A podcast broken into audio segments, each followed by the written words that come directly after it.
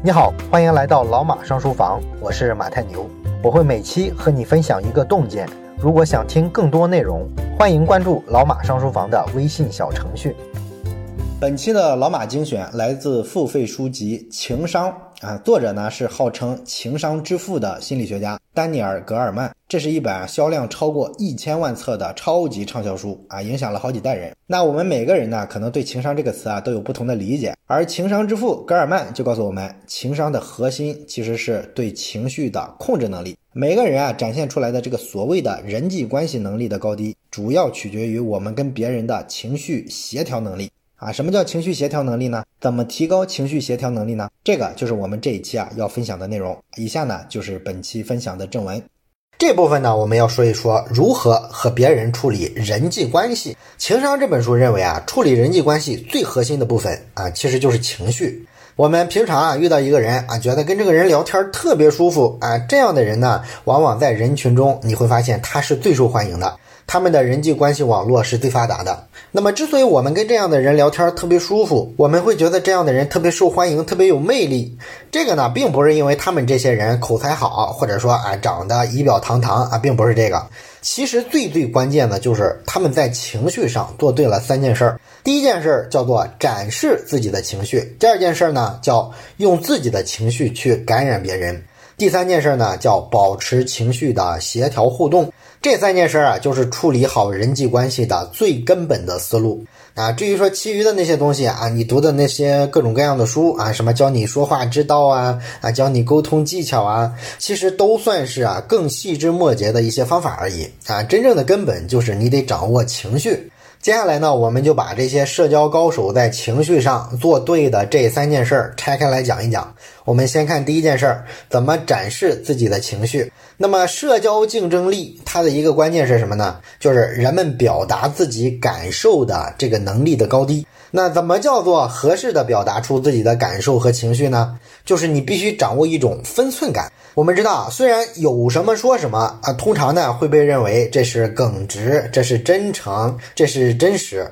但是呢，在实际的社交场景里边啊，你根本就不可能这样去做啊。要是所有的场合你都直来直去，毫不掩饰，有什么情绪就直接说出来，那么不管在任何文化、任何社会环境底下，你都不太可能是一个社交上很成功的人。真正有社交竞争力的做法，肯定不是啊直来直去的表达情绪。那有人可能会说，哦，那你说的这个所谓的高情商，这不本质来说就是虚伪吗？就是教大家见人说人话，见鬼说鬼话吗？我觉得应该这么看，人际关系呢，它就是一个双方甚至是多方的事情嘛。那么你就必然在这个关系里面不能只考虑你自己啊，你也得考虑一下对方的感受，对不对？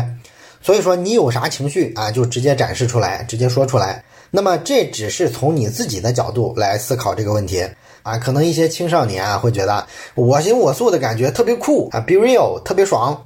但是呢，成年人通常啊是不这么思考问题的。当我们过了那个唯我独尊啊，觉得我是世界的中心的这个年纪之后，我们都能明白，处理好人际关系的前提是你心里必须得有别人啊。你得尊重别人，不去伤害别人。当你直来直去的表达你的情绪，能伤害到别人的时候，那你就要改变自己说话的方式，这样人际关系它才能建立起来。那么，为了达到这样的效果呢，通常来说，我们展露自己的情绪啊，一般也就是三种方式。啊。第一种方式呢，就是我们把情绪表达最小化啊，实际上呢，就是掩盖自己的一些感受啊，不去流露真实的感情，把想法放在心里啊。这个我们大家其实经常干，是吧？不是每个人都是大嘴巴直肠子啊，有什么说什么的。啊，第二种做法呢，就是放大情绪表达，啊，夸大自己的感受。你比方说啊，一个女生她失恋之后啊，会找自己的闺蜜啊，开始大吐苦水，是吧？啊，说我怎么怎么痛苦，怎么怎么痛不欲生啊。但是我们知道呢，其实绝大部分的失恋过一阵儿它就好了嘛。但是失恋的时候呢，哎，我们可能潜意识里啊，觉得啊需要得到别人的安慰，需要得到别人的关心，所以有意无意的在描述这种痛苦的时候啊，会放大这里边的情绪。这个在人际关系里面也很常见，对吧？第三种展露情绪的方式叫情绪替换，就是用一种情绪代替另一种情绪啊。比如说家里遇到了一次重大的变故啊，这个丈夫呢可能就会安慰妻子说：“嗨，这多大事儿？”其实呢，在他心里啊也天天犯愁啊，但是为了给对方打气啊，就要故作轻松。这就是用一种情绪去替代另一种情绪。那么这些个不同的情绪的展示方式，其实呢，从小到大，大人们啊都在教我们。你比如说，我们小的时候啊，过生日，可能爷爷送了一份生日礼物，但是呢，你超级不喜欢呀。这时候，你的爸爸妈妈通常会叮嘱你，哎，你一定要微笑着向爷爷道谢，千万不许流露出任何失望的表情，更不许当着爷爷的面对这个礼物啊说三道四啊，说你不喜欢。我们从小都有类似这样的成长环境，是吧？这个呢，其实就是刚才我们说的这个第三种方式，用一种情绪去替代另一种情绪。只不过呢，在我们的日常生活里，我们一般会把这种方式叫做善意的谎言，因为直接流露你失望不满的情绪啊，会伤害到别人。所以，我们撒这个谎呢，是为了保护最亲近的人，这是一种善意的目的。但是啊，在展示情绪的时候啊，哎，一定要切记上期我们说的那一点，就是情绪啊是非言语性的，不是你嘴上简单的说一说啊，啊爷爷我很喜欢这个礼物啊，你就能安慰了爷爷。更重要的是什么？更重要的是你的表情、动作啊，这些身体语言能不能配合得上？如果你拉着个脸跟爷爷说啊，谢谢爷爷的礼物，那我想这个老人再糊涂，他也能听明白，你肯定不高兴，对不对？所以说呢，一个人际关系的高手啊，往往其实是一个潜在的好演员，他能很自然、很不做作的控制自己的身体语言，让对方相信啊，接收到的这个情绪啊，就是他真实的情绪，能够做的不露痕迹，尽量的维护这个社交礼仪啊，这就是情商高的表现。这是我们说的人际关系高手的第一步啊，展示情绪。那么，掌握了熟练的展示自我情绪的技巧之后呢，处理人际关系的高手做的第二件事儿就是用情绪去感染别人。我们经常听一句话啊说，这个情绪是可以传染的，但是它可以传染到什么地步呢？呃，《情商》这本书里举了一个非常极端的例子，说在越南战争初期啊，美军一个排的士兵啊，趴在稻田里跟越南的军队呢正在激战啊，双方互相开火。突然间呢，有六个和尚啊，沿着这个稻田的田埂啊，列队啊就走过来了。然后这六个和尚呢，啊，一看就是有大信仰的人啊，面无惧色。双方在这激烈的枪战呢，他们坦然自若的往前走啊，就这么直直的走过了他们双方交火的地区。哎，这个交战双方都愣了，是吧？啊，没见过这样的人。所以呢，当和尚走近了之后啊，他们就失去了战斗意志啊，大家终止了战斗。所有人都被这六个和尚啊脸上这种泰山崩于前而面不改色的情绪啊给感染了啊，大家都忘记了战斗。这是一个非常极端的情绪感染的例子。那么实际上呢，在咱们的日常生活里，咱们遇到的那些演讲高手啊，包括一些销售的高手，其实呢都特别擅长用自己的情绪去感染、调动对方的情绪。那么有一个心理学实验呢是这么做的：心理学家让两个受试者去填一份问卷，这个问卷的内容呢是调查他们此时此刻的情绪的。写问卷呢本来是件很简单的事儿，但是呢这个实验人员在安排这两个人的时候啊，特意做了挑选。其中一个人呢，情绪是非常高涨的啊，另外一个人呢，情绪是比较低落的。然后让他们坐在一块儿填这个问卷，结果呢，填完问卷啊，你看看他们填的问卷上的情绪啊，就很有意思了。这个情绪特别低落的人啊，在填问卷的过程中啊，情绪呢就被旁边那个人啊带起来了。有很多类似这样的实验啊，结果都是一样的啊。这些实验都说明情绪是能传染的。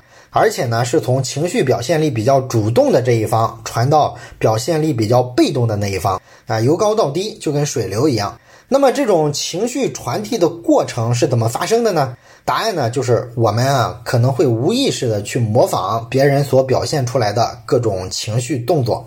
也就是说，我们在跟别人聊天的时候，其实呢可能会无意识的去模仿他的面部的表情啊、姿势啊、声调啊，或者说其他的非言语性的这种情绪表达方式。通过模仿，我们就相当于把别人身上产生的情绪啊放到我们自己身上进行了一次再创作。所以说，一种情绪就从一个人身上传到了另一个人身上，这就是情绪感染。当然，有人可能很怀疑哈，说我怎么没感觉？我跟别人交流的时候啊，我的表情啊、语调啊是在模仿他呢？这是因为呢，日常的情绪模仿啊，其实通常是非常非常微妙的。瑞典的乌普萨拉大学的学者发现呢，当人们看到微笑或者是一张生气的脸的时候，他们的面部的肌肉会发生一些细微的变化，啊，这就表明呢，他们也出现了相同的情绪。但是呢，这些面部肌肉的变化，你用肉眼啊是觉察不到的啊，它非常的细微，只有用上电子仪器才能检测出来，所以它是非常不容易观察到的。那么对于人际关系的高手来说呢，他们这种非言语的情绪表达的方式啊，要更多、更丰富。所以呢，在跟人交流的时候，他就更容易让别人无意识中模仿自己，这样呢，就能做到让别人被自己的情绪表现力感染到。这是我们说人际关系高手做的第二件事儿。那么他们做的第三件事儿就是情绪协调互动。在人际交往里边啊，情绪的同步性决定了你的人际互动啊，让人感到舒服还是不舒服。就是说呢，你们双方啊处于同一种情绪下的时候，其实呢双方的交流就是最自然的、最舒服的，因为你能准确的接收到对方的情绪信号啊，不会产生什么冲突、误解之类的嘛。而要处于同一种情绪呢？结合我们前几期讲的啊，这就意味着你们双方的身体动作啊，除了模仿之外，还要有很多的协调互动啊。那么常见的身体动作的协调互动啊，比如说别人发表一个观点的时候，哎，你在这儿点头，或者说对方改变了一下坐姿，你也马上跟着改变一下，哎，对方后退了一下，你就往前倾了一点，等等等等，这种身体动作上的交互行为。就更容易让双方的情绪保持一致。有一个研究证实了身体动作一致带来的情绪变化。当然，这是一个反面的研究，是对负面情绪的研究。在这个研究里呢，心理学家邀请了一些有心理抑郁问题的女人，带着他们的伴侣来到这个实验室。心理学家呢，就让这个女人啊聊一聊啊，你这个感情出现了什么问题啊？啊，你看，这是个很糟心的实验，对吧？那结果出现了什么问题呢？就是那些情侣啊，如果他们双方身体动作的互动性很高，比方说这个女性啊在聊啊，我们俩感情出了什么什么问题的时候，这个男性呢身体上给一些回应啊，比如点个头，或者是啊一脸无奈等等。凡是这样的情侣呢，这个女性的感觉会越来越糟糕啊，她越来越抑郁。所以这个实验就证明呢，动作的协调互动啊，能够带来双方的情绪一致，而双方情绪一致呢，就会让这个情绪啊相互在传染，于是呢就造成了情绪的扩大效应。不管正面还是负面的情绪啊，都会有这个效果。另外呢，还有关于这个课堂的研究啊，也显示师生之间，如果说啊这个动作协调程度特别高的话啊，他们互动的时候就会特别的友好，特别的快乐，师生关系啊就比较融洽。成功的领导者跟演说家其实也是一样的，他们擅长调动的是公众的情绪，很善于通过一些肢体动作上的互动，啊，让别人的情绪啊跟着自己走。上面就是我们说的人际关系的高手，利用情绪这件事儿处理人际关系的三个技巧。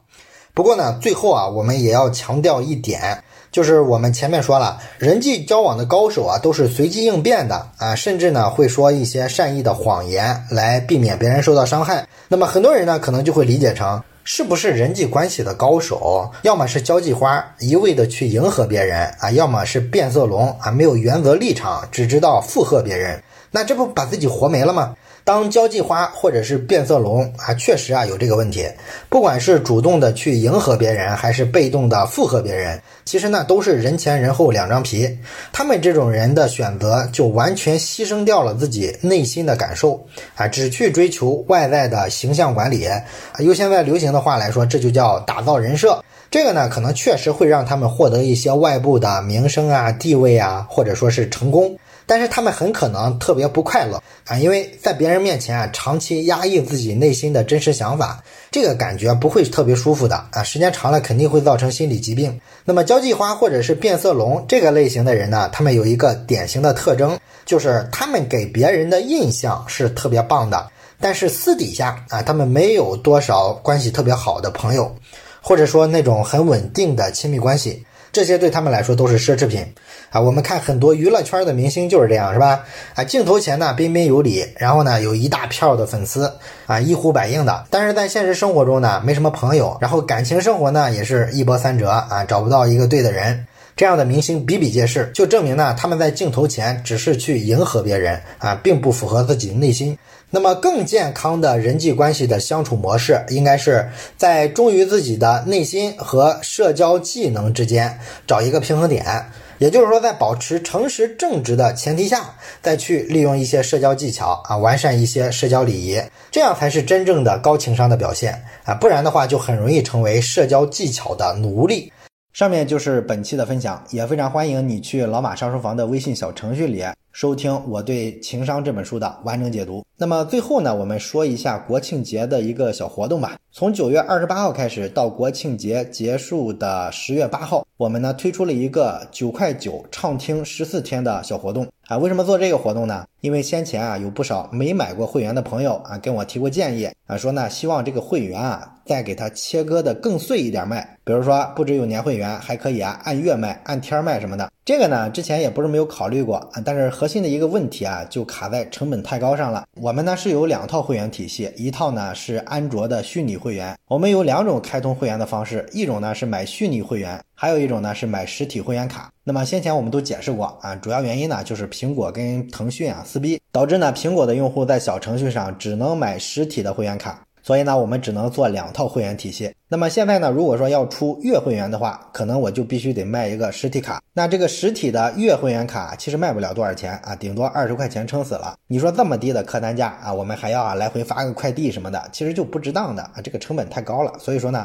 一直没开这个月会员的口子。不过呢，大家这个诉求啊，我是了解了啊，就是有些人啊，希望能够先买一个小的会员听一听，体验一下，完了之后呢，觉得好的话再去买年会员。这个想法呢，我也能理解。虽然说我们没法长期出一个月会员挂在那卖，但是呢，这临近国庆节了，我决定呢，还是临时做个小活动啊，回馈一下大家的支持吧。所以说呢，还是我们一开始说的，从九月二十八号开始到十月八号，大家呢可以九块九畅听十四天，可以听所有的这个付费的书，尤其是假期没什么事儿的朋友啊，可以趁机啊补一补这个课，机会难得啊。具体的购买方法呢，大家可以到老马上书房的微信公众号里回复“国庆”两个字。就会弹出来具体的操作步骤。祝大家国庆节玩的开心啊，学的踏实。本期的内容就到这里，感谢你的收听，咱们下期再见。